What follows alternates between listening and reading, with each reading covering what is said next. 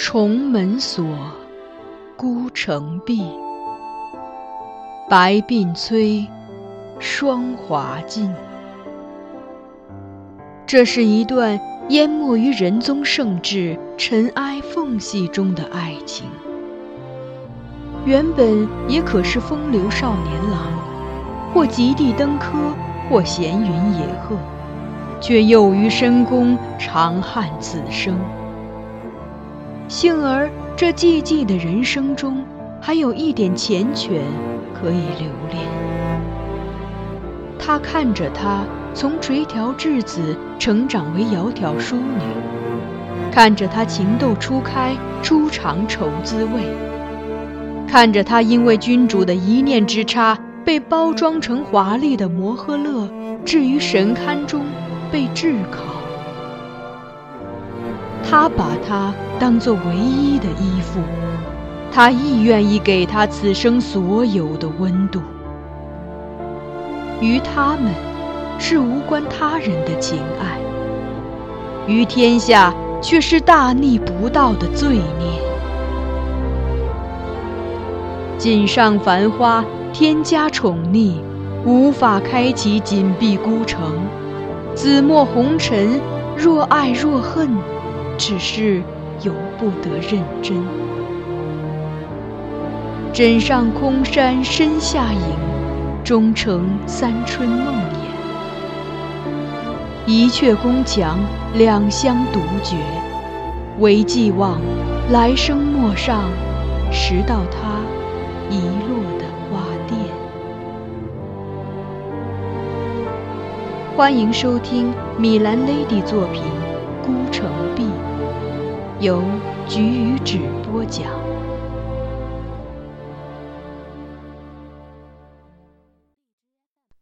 夫妻，他表情生动，绘声绘色的学着夫君当时那诚恳的神态说出这话，立时又让厅中爆发出一片笑声，连侍立在他身后的两名侍女都顾不上礼节，以袖掩口，笑得花枝乱颤。若竹自己倒没笑。愤愤不平的又说：“我当时气得差点想放火，后来转念一想，好啊，你不是说我跑得快吗？那我就跑给你看。”于是二话不说，拂袖而去。刚开始本来以为他会追来，走的是很快，还在想如果他跑来抓住我胳膊，我一定要重重的甩脱。过了一会儿，没见他追来，我觉得挺奇怪的，就放慢了步伐，但还是没听见他的脚步声。就回头看了看，没想到根本没见人影。哼，说不定啊，他还以为快到进膳时间，我是去让人准备饭菜了吧？我顿时怒了，马上让人备车，就到这里来了。嗯，妹夫确实不对，他年纪也不小了，怎么都不知道多让着你，哄着你一些，让你无端生这些嫌弃。张夫人笑着叹道。又拉起若竹的手，轻拍着说：“不过说真的，妹妹你也有不是之处。平白无故的问他这种问题做什么？你想要他怎样答呀？说先救别人，你自然是不满意；但若他说先救你，而置故人于不顾，如此喜新厌旧、无情无义，你听了又会高兴吗？”若竹嘟嘴道：“话虽如此说。”但我就是想知道，我在他心里是何地位嘛。叹了口气，他又怅然说：“有时候我真觉得自己生错了时候。要是早生十几年，在他尚未娶妻之前遇见他，然后嫁给他做原配夫人，两个人在举案齐眉的一起生活到现在，就像姐姐你和姐夫一样，毫无隔阂，无忧无虑，那不是什么事儿都没有了吗？”听到提及自己，张夫人的笑容倒淡了些去，推心置腹地对若竹说：“我与你姐夫也并不是如你所想的那样毫无隔阂、无忧无虑。虽说他只有我一个妻子，一直以来也未纳妾，但我未曾为他生过一男半女。今年他都四十二岁了，我也不再年轻，所以也越发忧虑。”总觉得愧对于他，倒恨不得他能尽快纳妾，让一个别的女子一起服侍他，为他延续血脉。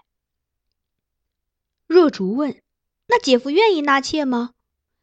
说愿意，我现在还会这么犯愁吗？张夫人苦笑道：“有一次，我都为他选好一位貌美的小娘子了。某日，让这小娘子装扮停当，去军师书房里伺候。谁知他进去后，军师看都不看他一眼，只是一心读书。那小娘子欲引起他注意，便随手取过一册书，出声问他：‘学士，这是什么书？’”军师瞥了瞥书，然后对他一拱手，正色回答：“这是尚书。”此后又继续看书，不再理他。那小娘子无奈，只得退出，告诉我此事。那时我想，也许是因为我在家中，军师有顾虑，所以不好亲近他。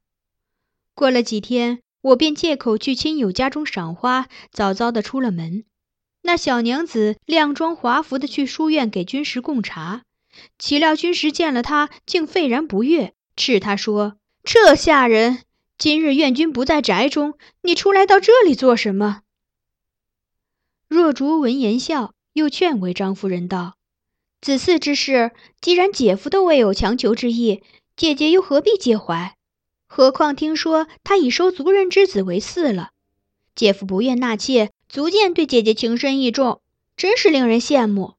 若我要为某人纳妾，他一定求之不得。前两日他陪我出去观灯，竟一味盯着灯影上长脖子的美人看，可见也是个好色之徒。将来我还不知道要因此受多少气呢。张夫人讶异道：“他看个灯影，你也有意见，未免太多心了吧？”他身为朝廷大臣，还肯陪妻室出门观灯，已经很不错了。你还有诸多怨言，岂非身在福中不知福吗？公主听后问张夫人：“莫非司马学士从不陪夫人观灯？”可不是嘛！一提此事，张夫人眉间也有了几分怨怼之色。每次过大节，他都不会陪我出门游玩。有一年也是上元节，我想出去观灯，跟他说，他就问我，家中也点了灯，何必出去看？我就解释说，我还想看看街上游人。他听了便瞪我一眼，道：“莫非我不是人，是鬼吗？”这话刚一出口，众人又都随之笑开。张夫人再问若竹：“你瞧瞧，若可以任你选择。”你是愿意重新挑一个像君实这样的呆木头，还是继续与妹夫过下去？若竹想想，虽是不语，但低头不住的笑。答案是显而易见的了。张夫人又轻声叹息道：“世上哪有一切都完美无缺的夫妻呢？有很多夫妇在别人眼里看来都是很好的，举案齐眉，恩恩爱爱。”和和美美，但各种隐情也就只能是冷暖自知了。但是，难道仅仅因为婚姻中略有不足之处就过不下去了吗？你就算是养一株芍药，也要耐心的每日照料，才能开出喜人的花呢。有些夫妻互存怨气，自觉与对方过不下去，可能就是缺乏这点浇水除虫的耐心。你那夫君才华盖世。模样性情又好，世间少有，因此令尊才会如此钟爱这个女婿。在你姐姐过世后，又把你嫁给他。世间男女千千万万，能结为夫妻，是你们两人难得的缘分，自当珍惜才是。何况这两年来，他对你也可以说是悉心呵护，无微不至了。你还有何大不满呢？纵有些小事令你不快。也不妨多担待一些，大度一点也就过了。若经常为一言半语动气，时间长了会大伤感情的。若竹垂手听着，也不反驳，良久后才开口，却不是说自己的事，而是笑指公主与我道：“世上未必没有完美无缺的夫妻吧？我看他们就很好，眼中只有彼此，相处又那么融洽。”公主听见，立即反对：“才不呢！我们也有问题。有时候我让他帮我做点小事，他都不肯，还要我央求他。”张夫人便问：“是不是你要他做的事不是太好，才让郎君如此为难？”若竹则说：“但是如果你坚持，到最后他还是会答应你的吧？”公主讶然问：“你们怎么知道？”若竹与张夫人都笑了，皆转而顾我。我垂目低首，继续微笑着保持沉默，而心里有一阴云般的念头一闪而过。其实，我们最大的问题是我们根本不是夫妻。而且这一生都不可能结为夫妻。但我彼时的暗淡心情倒没有持续多久。后来楼下传来一阵马嘶声，打断了我思绪。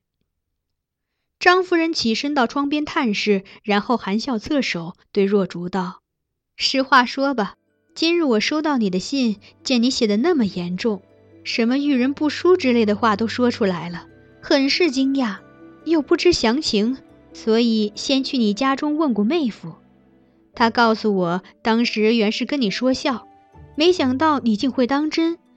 你跑出去时，他一时也没反应过来，所以才没追出去。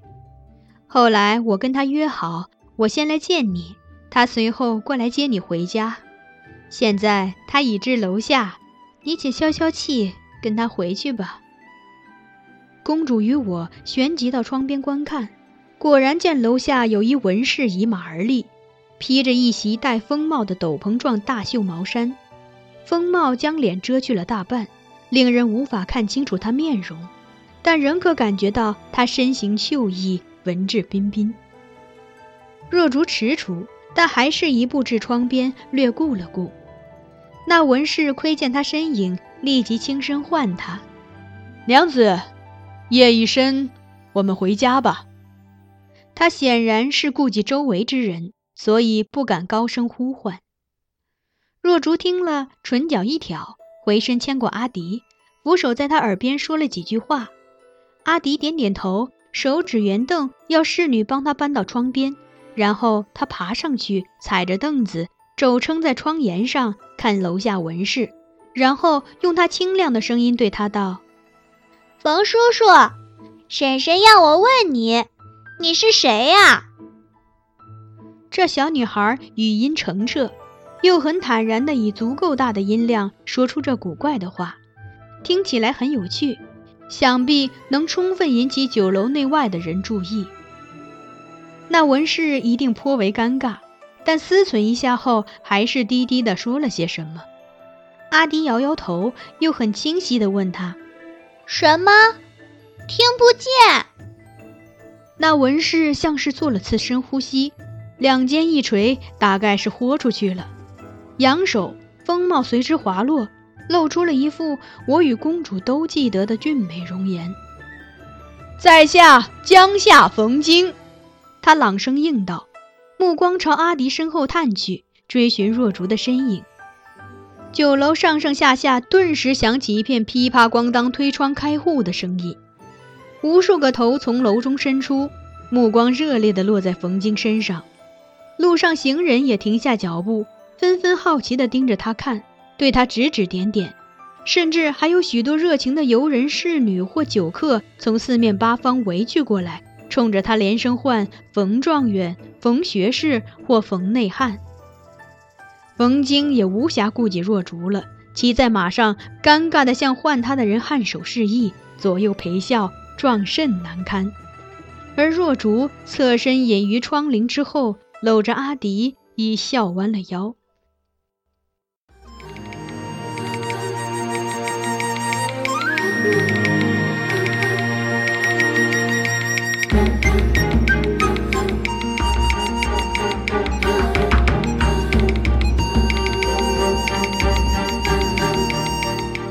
您刚才收听到的。是菊与纸播讲的有声小说《孤城闭》，欢迎继续收听。